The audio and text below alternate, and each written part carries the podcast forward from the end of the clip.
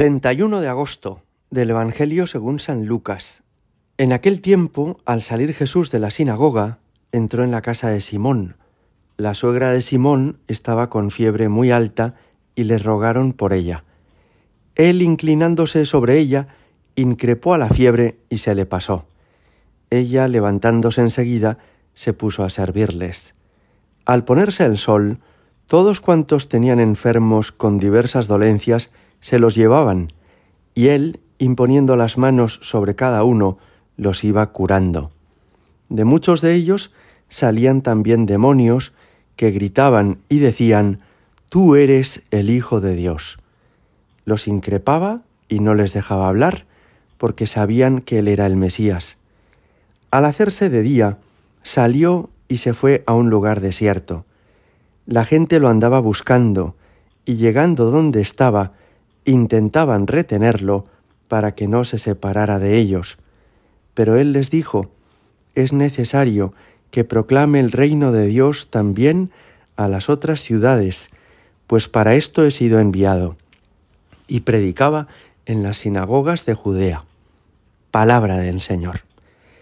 Nos imaginamos esta escena tal como debió de ser y tratamos de comprender lo que hay en el corazón de Jesús, cuáles son sus actitudes y sus sentimientos y qué él nos quiere, qué es lo que él nos quiere comunicar en este día. Comenzaba diciendo el evangelio que acercan a Jesús a muchas personas que tienen diversas enfermedades y que algunos de ellos también estaban endemoniados. Esta relación entre la enfermedad y el mal, entre el pecado y la enfermedad corporal, aparece muchas veces en la Sagrada Escritura. No quiere decir que cada enfermedad corporal sea el efecto de un pecado o de una ofensa a Dios, en absoluto. Pero sí quiere decir que si comenzó la enfermedad en el mundo, si empezó a haber muerte en el mundo, ha sido por efecto de esa ruptura de la armonía que Dios hizo en la creación.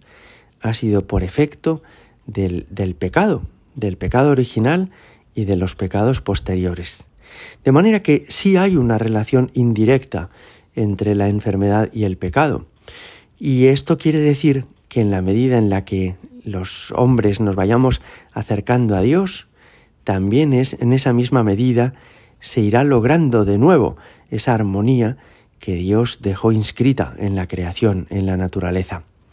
Pero luego hay otro aspecto que también nos impresiona.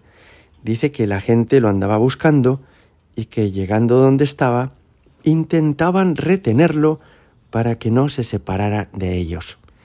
Mirad, el amor es algo que Dios nos pide y que es muy bueno y que Dios desea, pero el amor no hay que confundirlo con sentimientos posesivos, con querer retener a una persona. A estos lo que les ocurría es eso, que querían que Jesús estuviera con ellos y para ellos para siempre. Y eso al Señor no le parece bien. Por eso Él les dice que se tiene que marchar a otras ciudades. A veces se confunde esto, ¿verdad?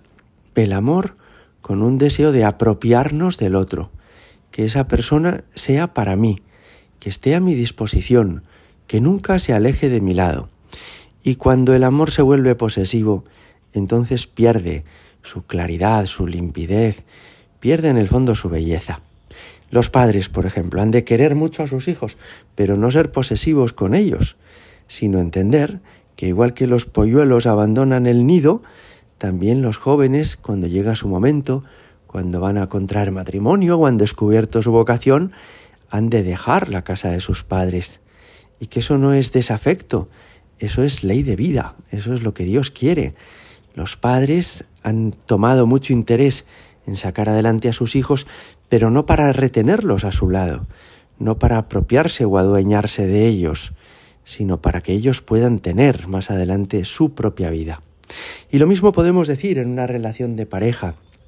Cuando unos novios o unos esposos se quieren de verdad, no se acogotan, no están permanentemente vigilándose el uno al otro para que no se separe ni un milímetro de mi lado, sino que el amor les hace confiar al uno en el otro y aceptar con alegría que el otro tiene también otros cometidos que hacer, un trabajo, unos conocidos, una tarea en la parroquia, y que es muy sano quererse mucho y retenerse poco.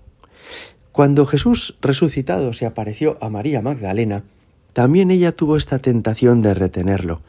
Recordaréis que se agarró a sus pies y no le soltaba. Y Jesús le tuvo que decir, no me sigas agarrando, no me tangere, dice en latín, ve y diles a mis hermanos que me vayan a Galilea y que allí me verán. Jesús desea ser amado, pero no podemos retenerlo, aprisionarlo. No es para nosotros solos. Creo que esto es una enseñanza preciosa. A veces nos gustaría que esa consolación espiritual que hemos tenido, que ese gusto en la oración que hemos alcanzado, que ese nivel espiritual no se marchara nunca, que ya permaneciera en nosotros, que Jesús estuviera siempre a nuestro lado. Pero el Señor no es nuestra mascota, sino que es nuestro Dios y Salvador.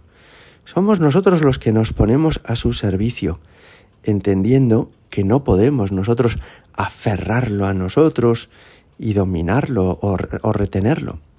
Es precioso saber querer de esta manera, con un amor que es respetuoso y que acepta no dominar al otro, no volverse posesivo con el otro, ni siquiera con el Señor, aunque lo necesitemos tanto.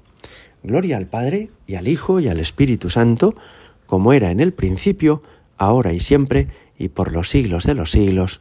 Amén.